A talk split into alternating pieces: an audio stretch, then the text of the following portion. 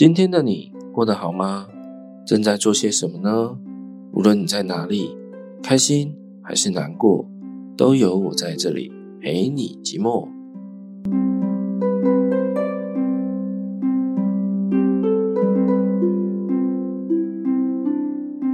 欢迎收听陪你寂寞，我是凯。大家又是好久不见啦，又过了大概两个多月吧，距离上一次更新。对，呃，两个多月其实 对我来说算是有点提早咯，对啊，因为上一集跟上上一集隔了三个多月嘛。对，那哎，还是真的很不好意思。呃，有些朋友可能还是有在期待这个节目的更新嘛。对，像是可能 Erty 吗，或是像 Some King 啊、这两位朋友啊、呃，不知道你们还有没有在收听？那最近有一些朋友有有来呃私讯我。他跟我说，就是呃，最近感情有一些问题，嗯，他就收听了这个节目以后，他觉得真的很棒，因为就是当他有点不知所措的时候，然后又遇到感情，就是有挫折。总之呢，就是呃，这位反映遇到感情问题的听众朋友，就是有跟我讲这个事情，然后我收到讯息的时候，我真的觉得天啊，就是这就是我做这个节目。并且还在持续下去的原因之一啦，对啊，是一个蛮大的原因。就是我真的很希望，就是呃，有人他在感到很寂寞的时候，他还有最后一块漂流木可以抓住。那这个漂流木就是陪你寂寞这个节目。然后我是没有想要把自己诶讲的这么伟大，可是因为嗯，我自己是一个蛮容易感到寂寞的人。那这个寂寞其实是心理的状态，不见得是我身边的状态。就是说，即便我家人也在，或是就我家里有其他朋友哈等等之类的，或是我有室友的状态，但我不一定就不会觉得寂寞。对，我是这样的一个一个个性的人啊，对吧？好像有点怎么讲，无病呻吟嘛，还是有点 讨厌，还是怎样？好了，总之我就是一个蛮容易心里面感到寂寞的人，所以。呃，我都常常在过去很多时候，我都会觉得，哦天哪，我好像有点快要窒息了，然后就是被寂寞逼到快要疯掉的那种感觉。我都很希望，天哪，就是此刻如果有谁想要把我捡走，就赶快出现。我我很愿意被他捡走，你要把我捡去干嘛？好像都可以这样子，你懂吗？就是真的是寂寞到疯掉的一个状态，人真的会。觉得什么都无所谓了，这样子，对对对。那我自己有经历过这样的，嗯，心理的也不能说是痛苦，但就是一种在很多时候会很需要一个很基本的慰藉。那这个人不一定要是认识的人，可能是个陌生人，都可以。对啊，那这就是我继续做这个节目的一个很大的初衷啊。然后，呃，这位朋友他是有提到说，尤其。就是遇到感情问题的时候，然后尤其在半夜夜深人静的时候，就是会呃特别的感到就是更加的寂寞、更加孤单的感觉。那的确啊，就是我自己也很常在深夜的时候，就是那个孤单的浓度会觉得很高，特别高。所以呢，就是给大家一个建议：如果你真的不想要也被寂寞逼疯的人，我就建议你真的是。可以的话，就早一点睡觉。真的不要经历到超过十一点半，哎，十一点好了，十一点后你就不要醒着了。真的，不然一过那个时间点哦，真的会越晚越晚，你就会觉得越寂寞越寂寞，然后就变成一个恶性循环的感觉了。像我以前念大学的时候，我最多是住过一间八人房的宿舍，这样大家的科系都不尽相同。然后年级也不尽相同，有的人大三，有的人大四，有人才大二之类的，所以大家的睡眠状态都非常不一。嘿，但是你如果就是超过十一点、十二点、一点、两点、三点，哎，其实还是有一些室友他三四点都还醒着哦。我那个时候是这样，真的 有一个室友他他很猛，我不知道为什么，他就是日夜颠倒，他可以几乎都是大概五六点。凌晨五六点睡，然后白天的课好像都，哎、对，就是都翘掉这样。然后哎、晚上傍晚了他才起床，知道吗？哎，那如果早一点，他就是睡到中午起床。对，不过他后来还是有顺利毕业了。嘿，不过就是随着那种时间越晚啊，睡着的人就越来越多，就会越来越觉得寂寞，就像那个时候嘛，八人房的时候。所以我真的劝大家，如果你不想要落入那个寂寞的那个漩涡里面，不断的回旋，不断的循环，那真的就是早一点睡。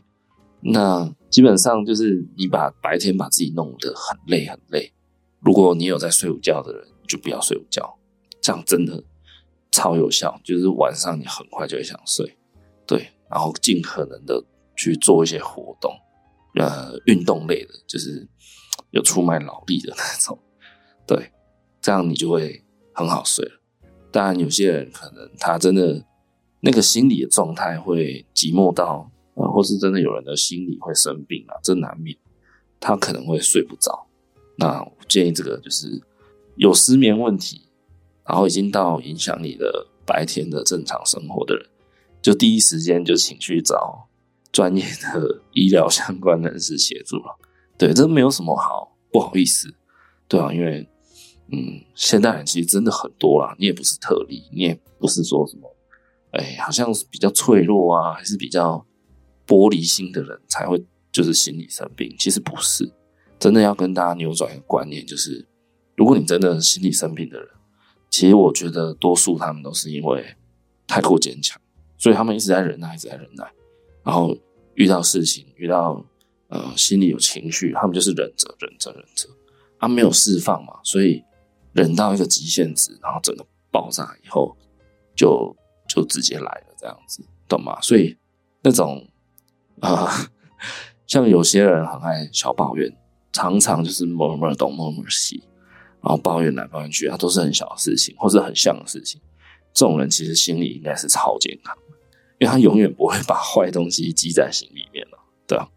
所以其实大家都要学习努力的 murmur 好吗？哎、不要乱叫，就是这样。如果可以的话，就是大家尽量不要晚睡，因为晚上真的会对寂寞很有加成感啊，好吗？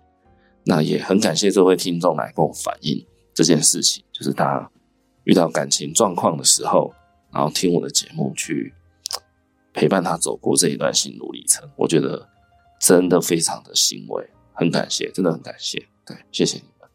然后再来，我想要讲的就是，呃，陪你寂寞这个节目，其实，嗯、我觉得它不全然啊，就是我我对它的期待不全然只是一个 podcast 节目。那如果大家有追踪我的 IG 的话，大家可能会知道，就是呃，我的 IG 账号上除了有节目资讯以外，我都会放一些我自己的手写字，这样。那那些手写字有时候可能是呃看书看到的句子，或是看文章的时候，或是自己想出来的等等都有，或是呃借由别人呃的跟抄之类的，对，都有啦。就很多手写字，因为我自己。很喜欢写作这件事情。那写作有些人就是会用键盘打字嘛，可是，哎，我也不知道为什么，反正我就是很喜欢用手写字这样子。对对对，那嗯，因为我觉得手写字可以去体现出一个人他在写出这段内容的时候的那个当下氛围的还原。真的，因为你自己一个人，你写同样的内容，你在不同的时间点写，写出来的字绝对。绝对是不一样的，对，但特征是一样的啦。因为每个人的书写习惯应该是，呃，就是会相同。可是你写出来的笔画啊，然后大小啊，那种感觉其实都是完全不一样。那就是因为你书写的时候，你的心情嘛，你的情绪不同。对，所以我觉得看手写字这种东西，会嗯，给我一种呃回到过去的感觉，就是我会回到那个笔者他当下。用什么的呃状态，用什么样的灵魂的感觉，在写下这段文字，这样对？他打字就完全看不出来嘛，对吧？所以我会觉得手写字对我来说是是这样子一个很很需要很呃，我觉得不可以被磨灭，不可以被呃打字取代的一件事情。这样好，那对我我 IG 上就是有很多手写的算语录吧，有些人可能会这样想，那我知道呢。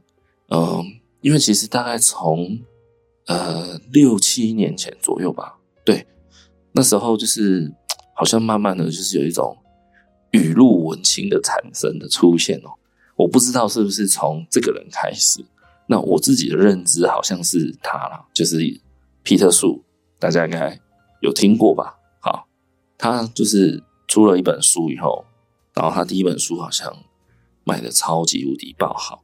所以他后来就是狂出语录系列的书，然后皮特树呢，就是因为他突然有一点呃爆红吧，就是他红的很快了，有一段时间，所以想当然了，就是会出现有一派人就开始讨厌皮特树，然后就是也会讨厌看皮特树的书的人，就是喜欢皮特树的那些粉丝啦，这样觉得就觉得那些语录狂就是。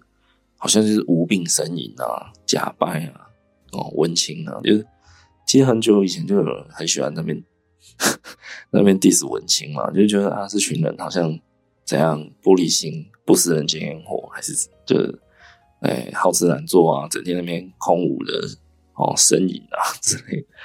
对，我知道有些人会讨厌，对，所以呃，我想过去可能也曾经有有人 follow 到我的 IG，然后就觉得哎，这是怎样，就是。啊，怎么就在那边写那些语录、语录狂这样子？那嗯，说实在的，我有一阵子在做节目之前，我有一阵子其实也也讨厌这样，就是其实我也是有 不知道为什么，就是有点被洗脑到，我也有点讨厌，就是嗯，皮特树跟喜欢皮特树的人那阵子，我现在是比较还好，就是普通这样，不会特别对他有感觉，对。就我，我一阵子也是蛮讨厌这样的啦，就也是觉得啊，好像给把什么梦想这条路踏上了，跪着也要走完。然 后就那个皮特树跟粉丝先不要生气好吗？我我讲的是那阵子，就不知道为什么被洗脑到。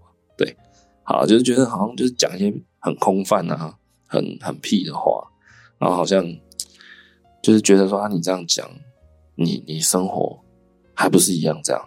很很烂啊，血这样，就 对，所以，但是就是我后来得知一件事情的时候，就让我对呃这种语录书也好，或是对语录这件事情有一个蛮大的转折，一个蛮大的改观。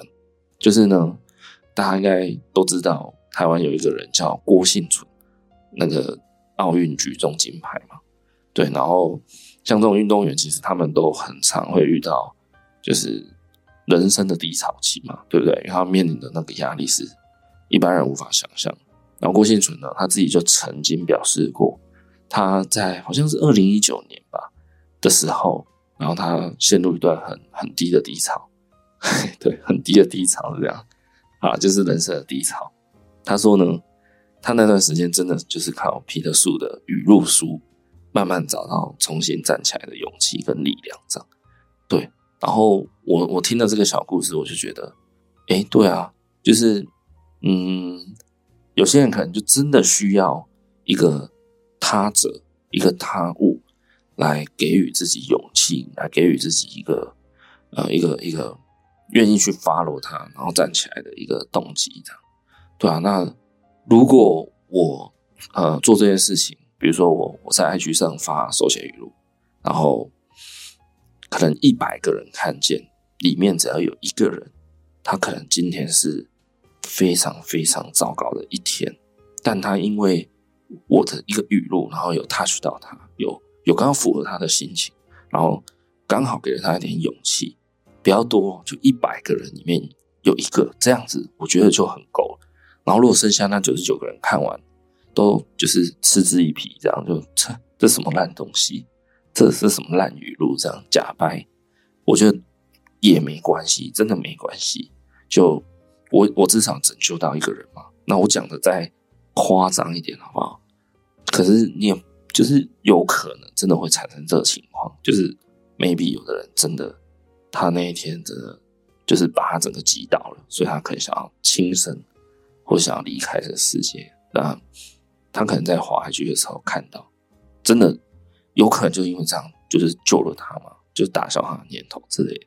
那我会觉得 OK，没问题。那你们其他人就可以继续笑我，都可以，好吗？反正我觉得我我想要帮助到我可以帮助到的人，这样就好了。对，所以我后来就对这件事情又比较释怀了。然后，所以我还是就 直到现在，我就还是在呃，IG 上会更新一些手写语录这样子。对对对，不见得是语录，有时候可能我会自己呃小小的写一小段东西这样子，那应该就不算语录了。但 anyway 就是那样的东西，好吗？那有兴趣的朋友就是可以去陪你寂寞的 IG 去搜寻一下，然后 follow 一下，好吗？谢谢你。对啊，嗯，如果你真的不认同，那也没关系，我们就是道不同不相为谋，就这样子，好吗？那。我相信还是有人可以被我帮助得到，那我就会非常非常的觉得自己至少还有用了。这样，大概是这样。好，那这部分就到这边。那接下来算是本集的重点主题内容，这样就是呢，嗯，这一集我们要讲的是关于快乐这件事情嘛。那其实快乐这件事情还蛮笼统的，对吧？因为，呃，大家对快乐的定义跟做什么事情会得到快乐，其实都非常的不一样。但我最近有悟出 一套理论，那我觉得这套理论是，呃，也是让我突然豁然开朗，然后突然可以释怀很多事情。大家听听看，做个参考好吗？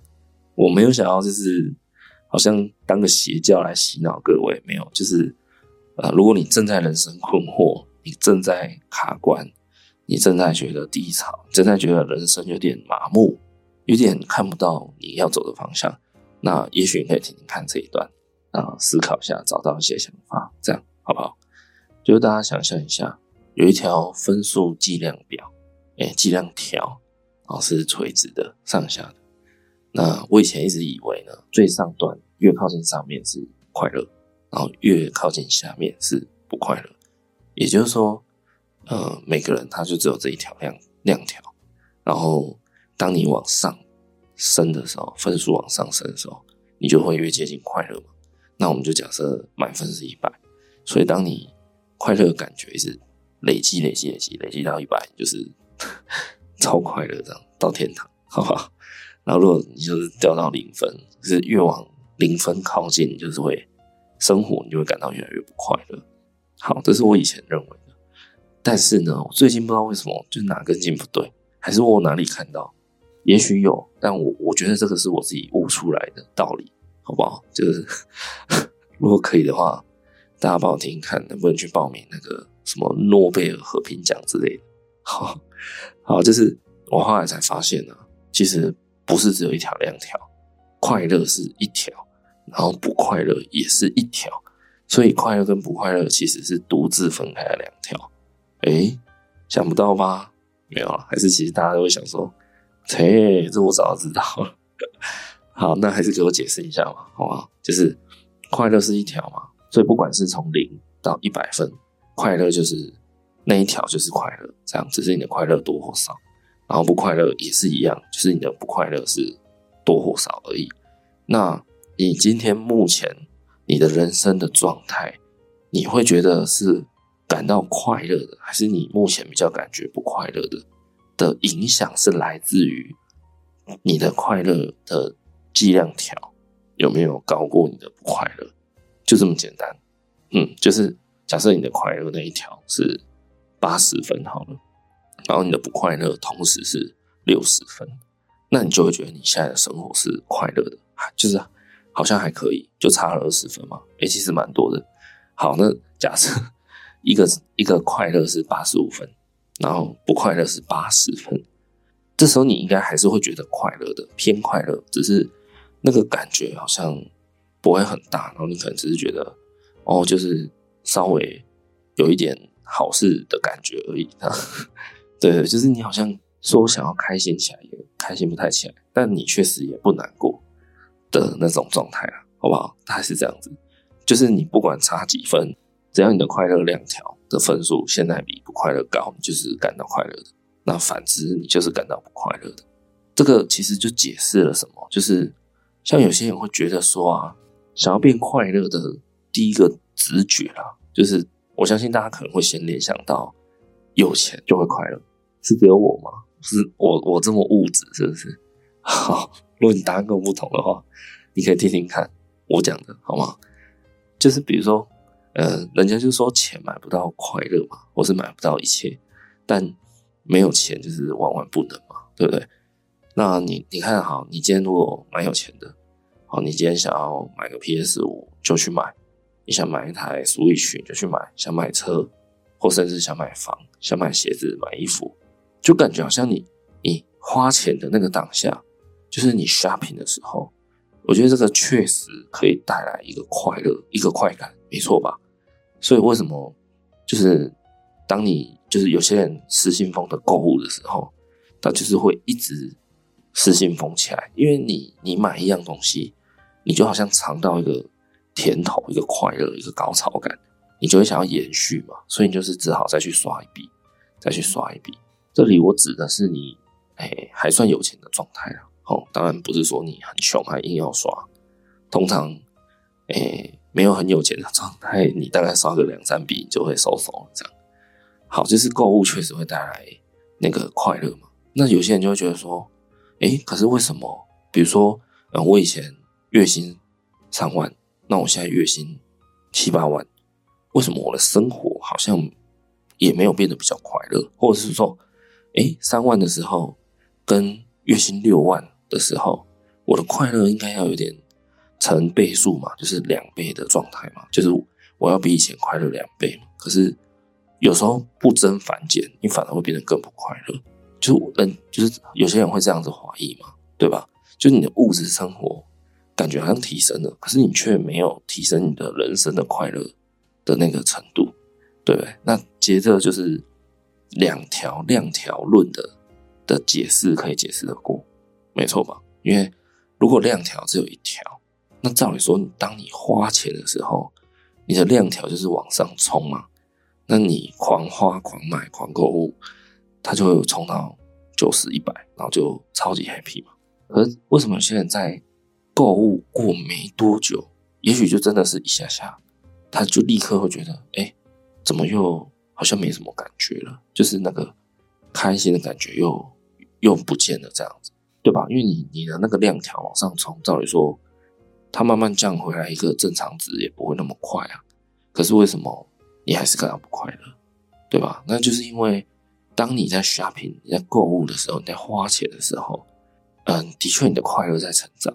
可是两条量条论下，你的不快乐同时可能很高。所以当你那个，诶，比如说你的，好像一直在用大量的比喻哦。大家会不会很烦？可是就好像没有举例，就会有点听不出来了哦。就是想象一下，你的快乐量值现在只有七十，然后你的不快乐有九十，于是你就好，你心情很不好，就跑去 shopping，这样狂买衣服，狂买什么美食，这样，然后你的快乐分数一直往上加，加到九十、九十五，哎，九十五超过不快乐九十了吗？所以你感到快乐了，你感到爽了，今天可以了，好，我今天的 shopping 值得了，这样，诶，那但是随着那个时间过去，你的那个快感会消退嘛，一直这样降降降降降，降到九四、九三、九二、九一、九十，等于不快乐的时候，这个时候那个黄金交叉，你就开始会觉得怪怪的了，然后再往下降，诶，八十几、七十几，你就掉回原本那种。呃，不快乐的状态，所以两条量条论就可以解释了这个现象是为什么。好，那我们以科学一点，就是理性一点的角度来看待两条量条论的这件事情。我们要如何取得最大值的快乐？就是让快乐往上冲，越高越好，不快乐越低越好嘛，对吧？若当不快乐是零分，快乐是一百，哇，那你就是人间至极的快乐了，这样，对吧？所以我们要追求就是不断让快乐往上加。那往让快乐往上加的做法有很多，这个就是诶、举例举不完，对不对？但诶、我觉得这个很妙，就是说，如果我们今天把做很多事情的那个得到快乐的分数啊，我们想办法把它做一个量化。量化意思就是，比如说，哎、好，你整理整理完你的房间。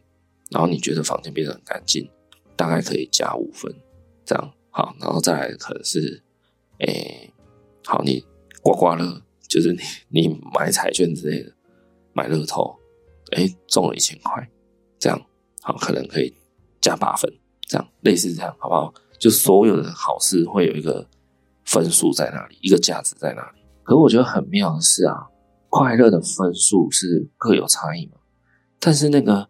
消退的程度也会各有差异哦，我觉得。好，就比如说，好，假设你今天吃到一个很意外，然后很好吃的一个一个食物，一个晚餐，好了，可能加分的感觉哦，可能不大，maybe 加个十分之类的啦，好，乱比喻。但是它的消退时间，也就是说它，它它本来上升十分，然后要再扣回这十分的消退时间。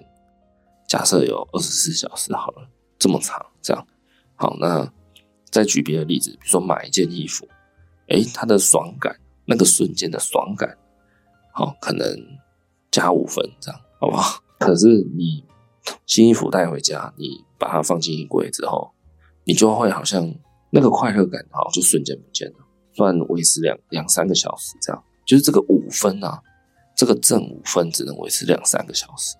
可是另外一个正十分可能可以维持二十四小时，也就是说，每一个快乐的事件，除了分数不同以外，有一点像是它的加权指数也不太一样。这样，所以，呃，在讲的更狭义、更仔细的定义的话，就是大家要追求的就是尽量让快乐的数值提高，并且，呃，每一个加分的项目最好它的加权指数都要越高越好。这样。就是它的消退程度会越低，越慢越好。我为什么在笑？是因为我觉得我好像把快不快乐这件事情讲得很很像物理学，知道吗？各位同学上物理课喽，这样就 一直在背什么加权指数什么的。对，好，希望大家还没有被我搞乱，可以吧？这应该还蛮好懂的。那我自己有呃发现有一个东西，它的快乐加权指数最高。然后它的分数其实也加的最高，是什么东西呢？就是成就感这个东西，它会让快乐的数值上升的很快很多，并且它的消退的，呃，就是那个时程应该会比较长一点。所以我觉得大家就是，如果你想当一个快乐的人，那你就应该要多增加自己的成就感。那这个成就感不见得就是好像你要当一个成功的人。然后好像你要当一个，你要想办法去变成一个铜臭味一点讲法，就是你要变有钱人，你要变得成功、有钱、有名、有权、有利、有势，这样，这是世俗定义的成就感吧？当然我不否认，如果我可以变有钱，当然也很好啊，对不对？如果我可以变有名，我也要啊。我只是说，大家不要唯，就是唯一主义，好像就是成功或是成就感，你只能靠变有钱啊。变有名这件事来取得，其实没有。我觉得生活上真的其实充满蛮多成就感的来源。对，例如什么呢？其实很费很费的小事里面都会有成就感藏在里面。例如说，你今天心血来潮，疯狂做一堆家事，把你的房间打扫一遍，拖地，整理你的书桌书柜，然后把你的浴室刷个亮白。其实这个会带来成就感的，因为我就常这样干，就是我还蛮喜欢打扫房间的，就也没有很长啊，但是我就大概一个礼拜我会做一次定期的整理，这样。那我每次都觉得，哎，房间变干净的那种感觉还蛮爽的。其实，好，当然很快就脏回来了，这 这真的很 QQ 了哈。那不过我整理完房间，我就会觉得，哎，我今天自己很棒，然后确实。呃，我在这里生活嘛，这个空间让我看起来变得比较呃舒适了，比较心旷神怡了，所以就会让我心情好蛮长一阵子，这样子也算是成就感，对吧？然后再来可能是，比如说，嗯，参加一场演唱会，其实有时候也会有成就感诶。那我讲演唱会不一定是什么小巨蛋，我反而觉得那种比较小型的演唱会，成就感比较高，对，因为那种比较小型的。那种表演会啊什么的，其实你跟呃你想支持的那个表演者的距离是更近的、更贴近的。所以，当你参加完一场表演，然后你可能可以很近距离的跟他，很容易跟他合照到，然后很容易跟他讲电话，跟他握握手，或是跟他一个拥抱什么的。那个当下，其实你会觉得自己有在有在给予给予一些什么的时候，其实你也会觉得你有成就感，对吗？人家说的嘛，“施比受更有福”，这句话是听起来很干，然后很很长辈，可是确实就是千真万确是这样，没有错。当你在给予的时候，你会觉得自己是一个，就你会得到蛮多快乐，哎，所以其实参加一场演唱会，然后为你喜欢的创作者、表演者应援，其实也是一种成就感的来源。这样，好，那这个成就感呢，大家会最直接联想到的是什么？其实，哎，最直接的想法就是做你热爱的事情嘛，或是说做你想要完成的事情，你就会有成就感嘛。好，那最简单就是完成梦想，对不对？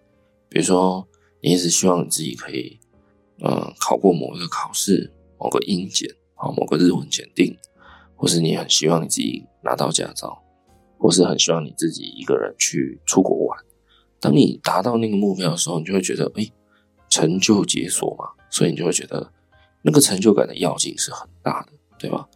可是这样话话又有点说回来了，就是不一定要。做得很大，就是不一定要完成很大目标才叫成就感，对吧？就是你可以把事情切分的比较小一点。怎么说呢？好，就比如说男生吧，好，像我以前小时候就是很喜欢打电动，打那种游戏这样。好，那你可以现在就是规定自己，你先做完一堆家事，整理完房间，打扫完你的浴室。然后清除一些垃圾，做一些断舍离。做完这些所有事情的时候，你来允许自己去，就是可以开始打个游戏这样子。那那个那个感觉会很棒，就是你会觉得，哎，你今天是有用的人哦，你有做有用的事情。对，像这种小事情，其实它也算是一个一个成就解锁，它就是一个阶段性的小任务。这种解锁也是可以的，也是有成就感的。呃，如果你想要变快乐，那你就定定一些目标。然后呢，这些那个目标，我觉得可以把它分成，就是长程、中程跟近程。那意思就是说，近程就是小目标，也就是说你很快、最近你就可以达成的。你要切分出一些，就是应该说大部分啊，你你要很多这种进程的目标去达成，然后中期就是。可能是呃未来的大概三年两三年左右，你想要完成的一个目标，这个算中程啊，因为你学语言、学开车、学什么啊，或是干嘛，你可能都需要一段这样的小时间。那长程目标，你的定定就是比较类似，把它定位在你的人生的梦想清单，这样有什么事情是你这辈子，或是你的大半辈子。比如说你四十几岁、五十几岁，或是你六十几岁退休以前，你想要趁年轻要达到的，呃，要做到的事情，一定想要做到的事情有什么？这种就比较算远程目标，比较人生梦想。那当然，你完成一个远程目标的快乐值、成就值是很高的，然后会会持续很久的，就会有不一样嘛，对不对？所以想要快乐的人，你。可以试试看，明确的写下来、列下来，你想要完成的目标有哪些，然后有哪些是可以做成进程的小目标。它可能像是一个日常，就是有在玩游戏的人会知道，就是每日任务。好，那个每日任务其实很简单，就是其实为什么就是手游类的东西啊会那么的吸引人，就是因为它很常给你这种日常的每日任务嘛，可能是什么上线满。一个小时，好，然后就送你什么几点这样，或是加两个新的好友啊，他也他也就是送你一个什么分数这样，类似这样。那、啊、你说那个上线满一个小时很难吗？不会啊，你就算开着不玩挂在那里，他他可能也会算嘛，对不对？然后加两个人，你就随便乱加两个陌生人，他就是给你一点小甜头小甜头，然后你就会有时候你真的就为了要达成那个目标，你本来。要关机，要关掉，或是要关机，然后他突然发现，哎，还差十分钟，就可以达到那个小目标，小小小的日常任务，你就你就再玩个十分钟。可是那一玩，你你不可能玩的那么精准嘛？你可能一玩就不小心半小时过去了，一小时过去了。那这就是这个游戏设计的心理心理设计的目的就达成了，对啊。所以给自己一点每日任务小成就去解锁，我觉得对快乐是蛮有帮助的。对，你可以列列看，然后借由这样的练习啊，慢慢去找到建立成就感的方式，这样好吗？那至于不快乐，就是我觉得没什么好说的，因为 不快乐就是那样嘛。很多事情都会让你不快乐加分，就是让你越来越不快乐。那要如何？减少不快乐感，那条量子要如何降低？其实好像没有、欸，对啊，其实我觉得不快乐感比较难主动被被减少、被降低，对吧？因为比如说你你出门好轮胎，你今天要骑摩托车去上班，突然轮胎破掉了，被钉子刺到，你你这个要怎么主动减少？那那其实就是机遇问题嘛，那就是你的命啊，那。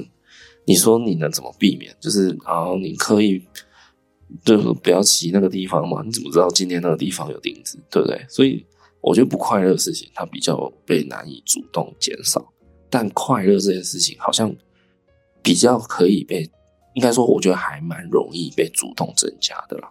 对，哎，所以嗯，可是我这样讲也不是说快乐好像很容易被制造，很容易达到，其实真的不见得，因为我知道有些人真的是。嗯，可能他先天的条件也好，他的一些种种因素，就他他的那个不快乐的数值永远会很高，降不下来，这样子。对，就像高血压这，一直降不下来。好，对，不好笑，抱歉。对啊，就是这样子，就所以不快乐，我觉得基本上就是，嗯，就是这样子，好吗？那但是哦，但是，哎，有一个破解的办法，好吗？就是。现在上完物理课喽，物理课下课喽，各位同学。现在我们准备来上哲学课。现在大家是不是都想说，两条计量条理论呢？就是想办法提高快乐跟降低不快乐嘛？诶，其实还有一个有点开外挂的方式，就是我刚前面有假设嘛，好，不快乐满分是一百，快乐也是一百。大家有没有想过，量条的那个那个那个叫什么最大值？max 的那个值不一定又是一百啊，你有可能把快乐值提升到最大值是两百，懂吗？就好像你玩那个 游戏，然后你吃到一些加血量的永久加血量的，你是不是就比较难死掉，对吧？所以其实还有一种方法就是增加快乐的 max 值，然后降低不快乐量条的 max 值，对不对？你今天假设不快乐的 max 值被降到只有七十，然后快乐的量条被往上加，永久增加到一百三，那往后你的快乐程度就会很容易达到吧？对吗？因为你的不快乐最高最高也只会七十，可是你的快乐最高可以到一百三，就很有机会可以超过嘛。可是要如何做到这种就是好像有点开外挂的感觉，去调动那个 max 值呢？要如何做到？很简单的一个词，但是做起来非常的困难。它有两个字，大家猜一下好吗？好，没有，开玩笑的。现在不是天才冲冲冲，这两个字就是知足。嗯，大家现在是有点黑人问号，有点 what the fuck 的感觉。可是真的好不好？这不是老生常谈，就是。我自己的领略是这样，真的就是知足的话，会你很容易就会把呃，应该说你很容易知足的话，其实你很容易就是会因为一点微小的事情，然后就就可以加分嘛，对不对？那所以从其诶、就是严格来讲，应该就是你的 max 值快乐 max 值被往上提升了，对不对？因为你原本不会觉得快乐的事情，你现在变得。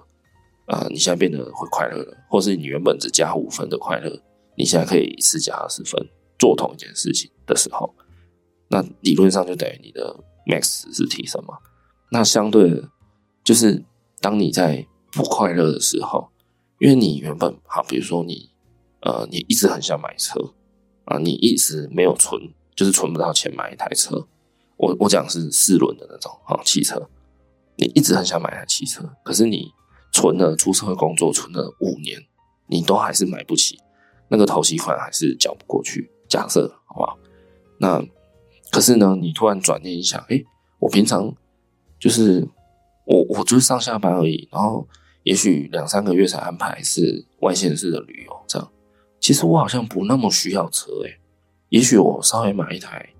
好骑一点的机车来让我上下班可以使用就好了。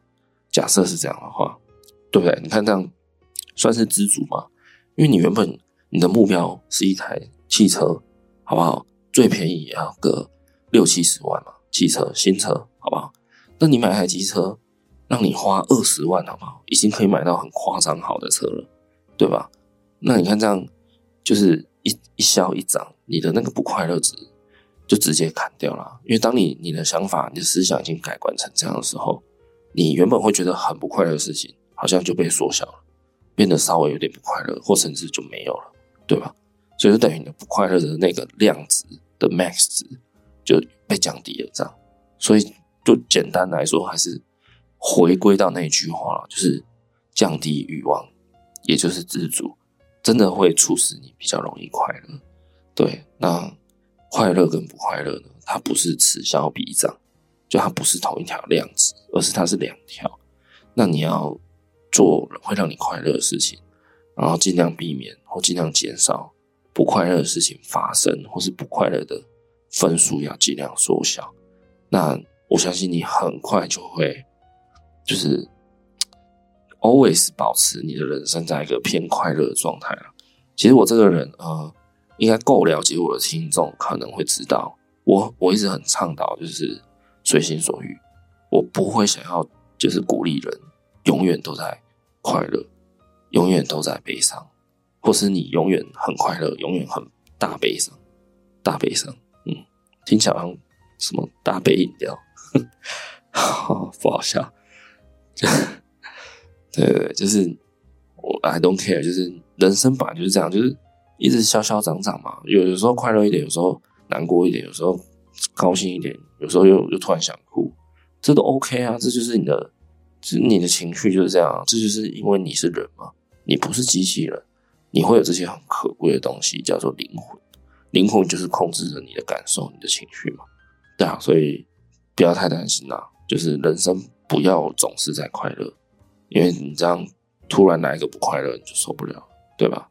就是让自己去习惯，保持那个弹性，你的人生才会过得比较健康、快乐一点。好，那这一集的主题算是主要内容了，算是主要是讲到这样子。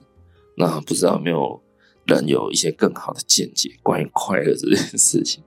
对，还是说大家今天听得一头雾水？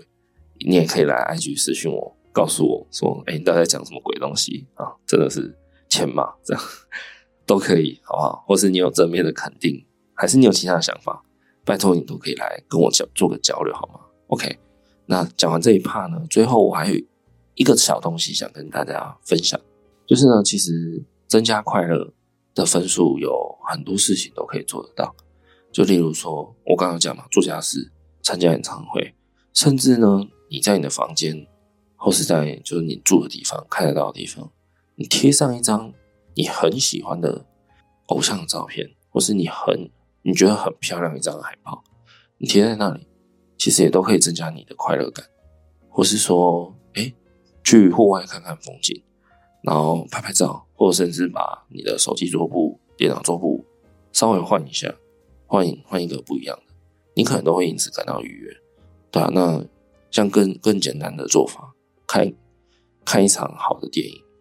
然后听一些好听的歌，喜欢的歌，其实也都可以增加不少的愉悦感。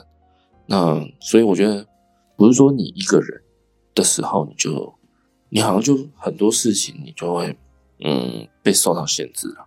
就我一直都还蛮提倡，就是大家要一个人生活，这样就放我一个人生活。好，不要不要不要不要不要不要你。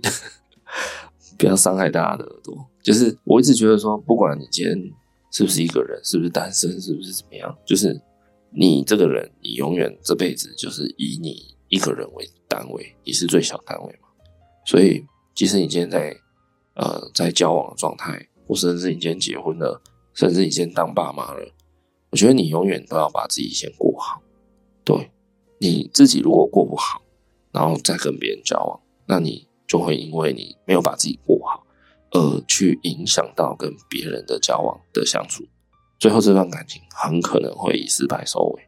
对，那当爸妈的人也是，如果你今天没有先把自己这个人做好，你是做不好爸爸或妈妈的那个身份的，那个斜杠的身份，真的就是大家要先把自己做好。那做好就是你要可以，即便你自己一个人生活的时候，你也要觉得游刃有余的感觉，而不是说你一个人的时候，你就好像什么事都不会做了，或什么事都不想做了。我觉得这样是都不 OK，就是你的，诶、欸，你的你的怎么讲，人生还不够成熟啦。当然，我不是要要求你到你 always 要这么做。我觉得每个人都会有软弱的时候，然后都会有需要有依靠的时候，所以你也可以偶尔不坚强，都是没有关系的。但是那个比例就是不要太高，嘿，或是频率不要太经常这样子。好好好，讲讲回来，我、哦、我觉得我好像越走越偏了。就是呢，我想要分享一件小事情，就是我最近开始又要玩底片相机。就我以前有在玩了，那就一些原因，好不好？反正就就停下来，没有再玩。那最近又不知道为什么。哦，好，那我最近就是不小心在 YouTube 的演算法上被一部影片打到，就是有一个人他去冰岛玩，然后他。用了很大量的照片的记录，然后，嗯，我看了一些他的影片，然后发现，哎，突然好想要再重新玩摄影这件事情。对，那其实摄影这件事情，它不是那么的，呃，怎么讲，受限。即便你今天只带着你的手机啊，拿一部 iPhone 出去乱拍照，这也算摄影的一部分。我觉得啦，我觉得好不好？有些摄影魔人，我觉得，嗯。他们的定义可能比较比较严谨，那我自己就是比较开放的心态。我觉得你今天就只是很简单的拿一部，比如说 iPhone 六好了，也可以去拍照，都叫都其实都可以算是在玩摄影。只是说哈，我个人就是比较喜欢再更古朴一点的的那种手工感，所以我就是想要重新来玩底片相机这一块。那我最近就买了一台就是富士的底片机。好，然后我今天就，呃，有点心血来潮，然后可以加上他刚刚入手，这样刚拿到，所以我就好，就很很兴奋的赶快跑出去，我就带着呃一部底片相机，然后到一个地方去走一走，这样。今天不管你用是不是用底片机，或是你用相机，你用手机拍都一样。我觉得其实拍照摄影这件事情，对我来讲，我想要跟大家分享，就是说。摄影对我来讲，这件事情就是它让我感觉自己还活着。我知道这么讲是有些人又要吐血，就想说你到底在讲什么啊？假文青这样，请你讲国语。我我懂我懂，但说真的，我的心里面的描述真的就是有点类似这样。我会觉得拍照这件事情呢、啊，因为它会让你变得更专注在呃这个世界上。怎么说呢？因为好，假设你今天的心态很明显的就是哦，我要带着一台底片相机出去拍照，那你就会变得你在外面逛的时候，你就会去注意很多小细节，因为你可能不想错过一些可能值得拍的地方嘛。尤其像底片机，它就是就底片嘛，你拍了就是没了嘛，就扣掉一张，而且你当下你也看不到最后的成品成像的样子，所以。你会很很在意你每一次的构图，这样对？那呃，像我今天就是出去拍照，一个人出去拍照的时候，就会发现，哎，那种水泥墙啊，或是那个红砖墙，突然，哎，某一个地方那个缝缝处，突然冒出几几撮那种小绿叶，而且那小绿叶中还夹一点小白花、小黄花，哎，我就觉得跟那个墙面的对比还蛮有的，因为它是一个红砖墙。然后冒出绿色的小叶子，然后白色的小花，黄色的小花，我觉得那个画面蛮美的，就一种生命力的感觉，而且颜色的对比又很刚好。那那个是很微小的一个一个小地方，一个小缝缝。所以我觉得我平常如果只是我没有特意要带相机出去拍照的话，我是不会去看它一眼。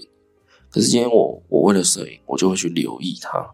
应该说，这个世界本身存在着蛮多美好的事物，但你有没有去留意它？就像呃，美术史上有一位雕塑大师，他叫罗丹。那罗丹这个雕塑大师，他曾经讲过一句蛮有名的话，他说：“世界上不是缺乏美，而是缺乏发现美的眼睛。”真的，我觉得我们很多人就是缺乏发现美的眼睛而已。对，所以嗯，对，很多人就是庸庸碌碌。当然，嗯、呃，我也不是说要那边好像站着说话不腰疼啊，哦，就是好像自命清高。当然，有些人为了生存这件事情就已经过得很辛苦了。那我讲的就是一般人，好不好？就是当你的生活、你的生存基本是没有问题的时候，其实我觉得我们都应该追求生存以上的事情，也就是生活。那生活上其实有很多美的东西。本来就在那里，可是你从来不去看它。那如果当你去发现它的时候，像我发现那个那个小花，然后我就拿起底片相机。那底片机会有一个观景窗，可以取景构图。我拿起来那边勾了一下，然后最后按下快门的时候，那时候我觉得心里面有一种满足感。对，就是哦，这张照片到时候洗出来应该蛮好看的。好，但是这只是应该了哈，因为大家都知道。底片机就是它的惊喜就在于你要洗出来才知道最后长这样，所以有可能有时候洗出来发现哇脱胶没有对到焦，糊掉还是诶、歪掉，还是拍的时候手去抖到，就很多意外的状况。可是那个状况，我觉得就像前面我讲的，为什么我那么喜欢手写字？因为那很代表你当时写下来那些文字的心情。那我觉得拍照底片机也是这种东西。就是你抖到手啦，你怎么样啊？其实那也反映了你当下那个情绪、那个氛围。所以摄影对我来讲，像手写字一样，它就是有点回到过去。它比手写字还有啦，就是回到过去的那个，嗯，那个意思、那个行为这样子。对对对，所以我今天就是一个人带着一台底片相机，然后到处这样子走啊、拍啊。那呃，我还想再讲另外一件事情，就是说，现在人其实手机。就是不离身嘛，然后想拍什么就拍什么。那但是大家有没有想过，假设你出门一趟，跟朋友去去某个地方走一走、玩一玩，你可能会拍了一堆照片啊。假设有两百张好了，其实很常发生一种状况，就是两百张你最后只会留大概二十张。真的，就是如果你你是有在清照片的人，然后你你应该就是回到家，然后看一下今天拍的照片是什么。然后你你会筛选一下，不行的你就删掉。其实我觉得很多人他都是因为手机方便嘛，机体大嘛，都是先拍了再说。所以，嗯，那种用心思考，然后找到这个空间有什么样的画面元素可以可以捕捉，可以可以放进放进那个取景框，然后光影的变化怎么样，光源在哪里，从哪里来，哪里比较强，哪里比较弱。哪里拍下来会有立体感，然后那个景深，然后那个构图，然后那个什么，其实手机就是因为太方便了，所以被被大家就是拿来随便用。但底片机的迷人之处对我来讲，就是它因为有限而珍贵，对啊，一卷底片二三十张，然后你你每拍一张就少一张，然后最后全部都拍完之后，你就要拿去洗嘛，然后你才会知道你你的照片长怎样。所以也就变说，假设你今天出去玩一趟，你只有好二十七张的扣打，那你就要很慎选，就这个瞬间，你到底要不要留，到底要不要拍它？其实我在拍底片相机的时候，就是很常去想到这件事情。我有时候拿起来，然后透过观景窗去看一下我我我原本预设的构图，然后稍微调整一下，动一动，换一下不同的角度。都会发，后来有时候都会发现说，啊，算算算，不要了，先不要拍这样，对，然后就就就 miss 掉这个这个场景，这个这个机会。可是，嗯，后来其实会发现说，大多数的时候你都不会后悔了。那如果你真的有后悔，想说啊，那个应该要拍，或是刚那个什么瞬间应该要拍，如果你有这些后悔的瞬间，其实我觉得那也没关系，真的，因为就你有一个你你有一个遗憾在那里，就才会显得你这一次的嗯拍照的那个游玩的过程，或是游玩的过程是怎么讲，印象深刻，然后独一无二的，对，我会觉得是这样子。那其实这个事情就有点像吃吃到饱餐厅。就我我比较年轻的时候，其实我是还蛮喜欢去吃吃到饱。那现在这个大叔的年纪了，三十几岁的年纪哈，其实我蛮讨厌去吃吃到饱了。现在啊，对，除非是有人请客，那我当然是 OK 嘛，对不对？好了，对啊，就是吃到饱，你你去那种比如说饭店的把费吃到饱好了，哇，那个很贵呢，一个人。哦，可能八九百甚至一千多的都有嘛。但你一坐下来，你第一件事，你你第一个念头是什么？大家去吃吃到饱，第一个念头绝对就是想着我要先拿什么，然后再来我要去拿什么，然后有没有什么可能是有诶、排队性的，有有限量的，比如说可能有些那个吃到饱的 buffet 会限量生蚝，它在某些时间点才会端出来。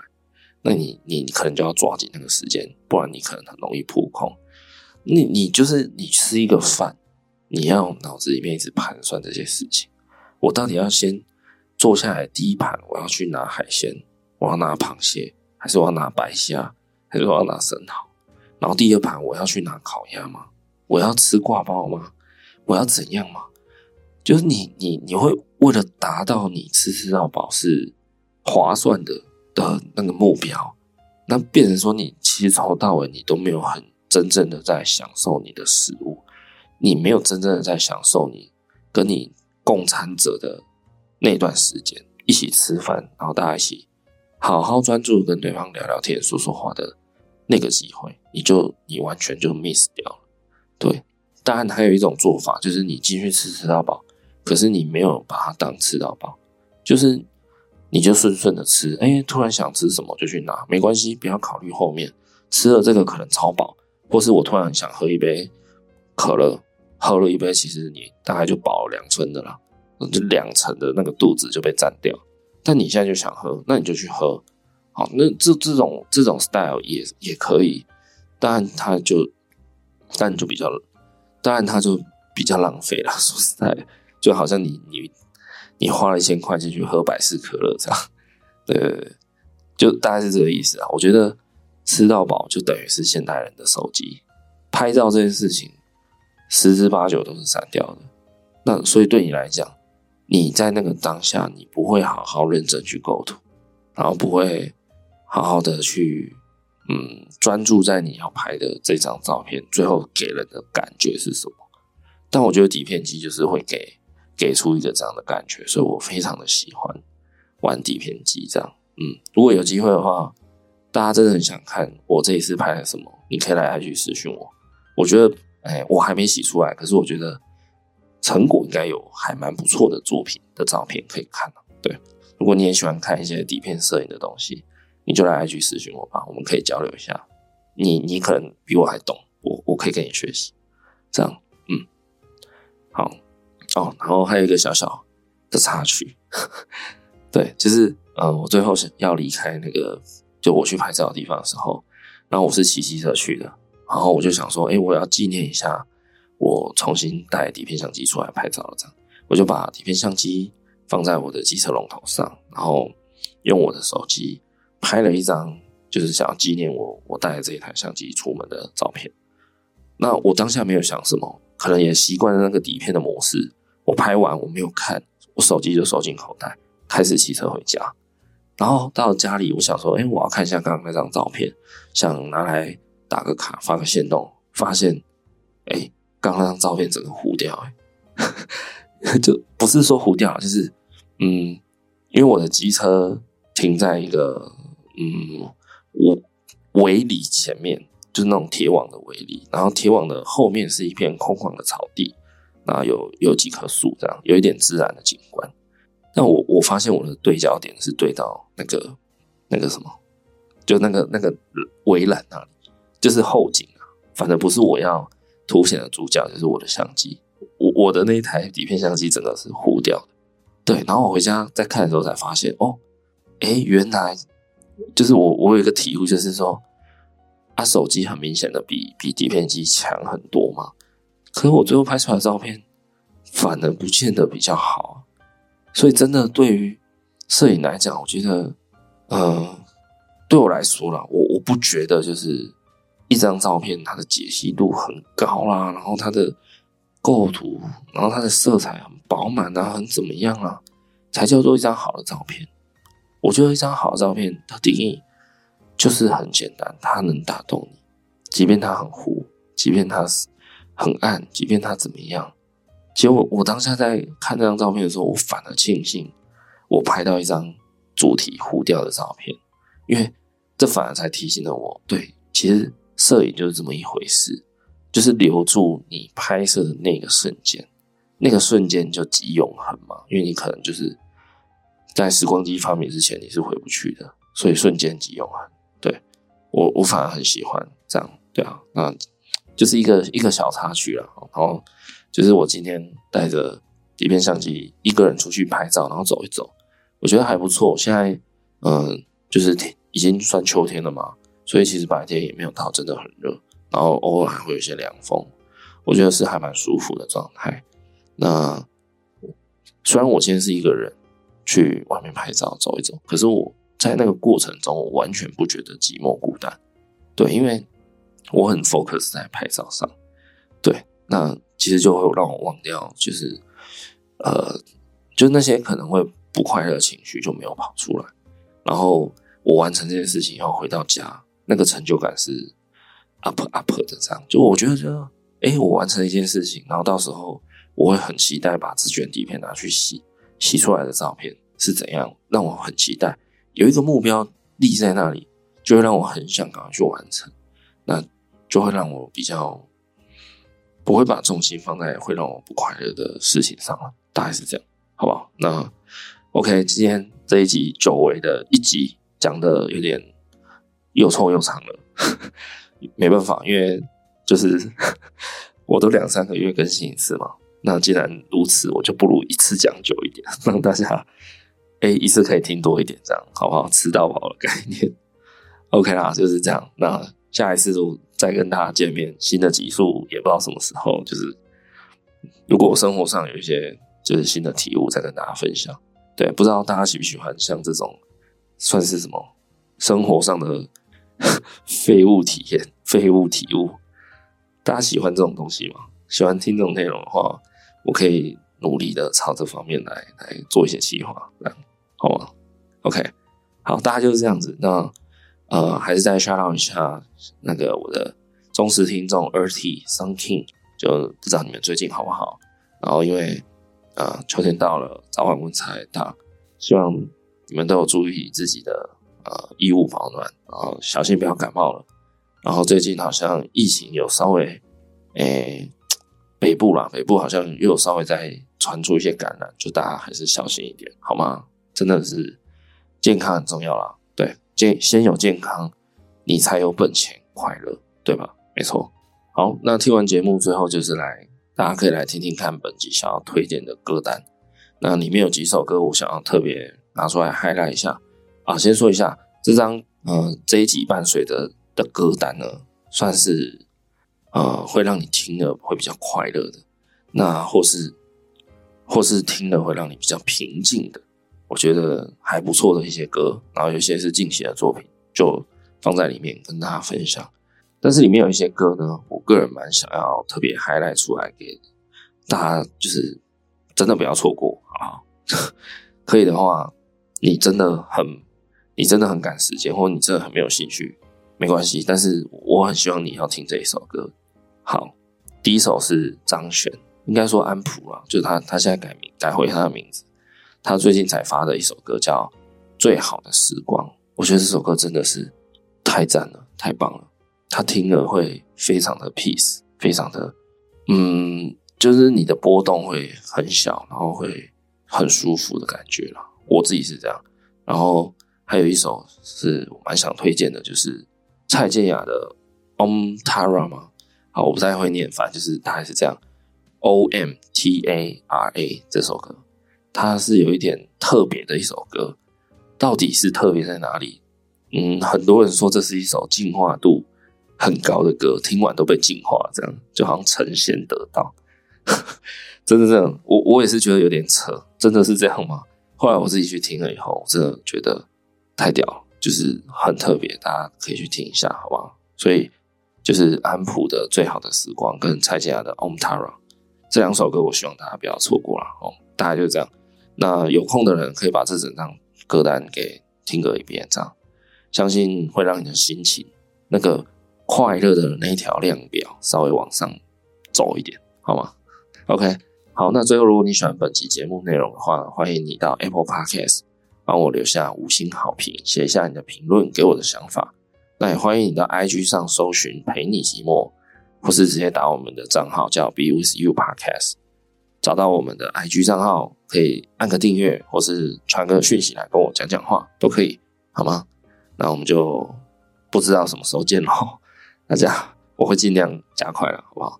如果还有人在期待这个节目的更新的话，那我会尽量加快的。好，那今天就。非常感谢你的收听啦！希望今天这一集呢，有陪伴到你的寂寞，也希望今天这一集呢，有让你变得更加的平静也好，快乐也好，我都会感到很很开心，很感动。好，那就这样喽，下次有机会的话，再让我陪你一起寂寞吧。我是凯，我们下次见，拜拜。